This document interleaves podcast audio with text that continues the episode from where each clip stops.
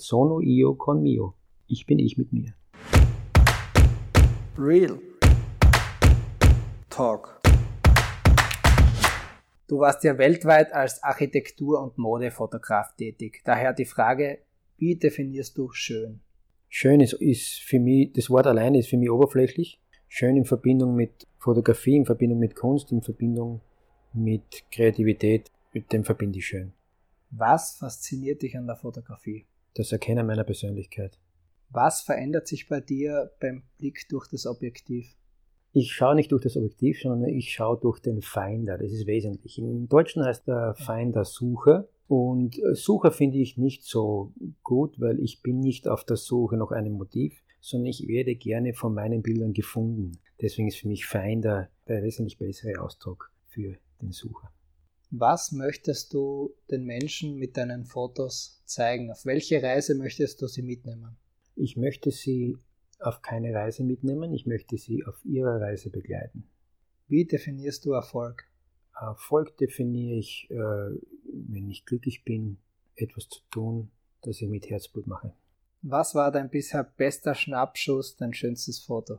Schönstes Foto gibt es für mich nicht. Emotionalstes Foto gibt es für mich auch nicht. Gute Bilder sind für mich jene Bilder, die mich berühren, ob sie mich umarmen oder ob sie mich abstoßen. Aber ein Bild, das mich emotional gefangen nimmt, ist für mich ein gutes Bild. Und ich sage immer so, äh, das emotionalste Bild ist das, was ich als nächstes machen werde. Was war bisher deine schwerste Entscheidung? Eine Liebe gehen zu lassen.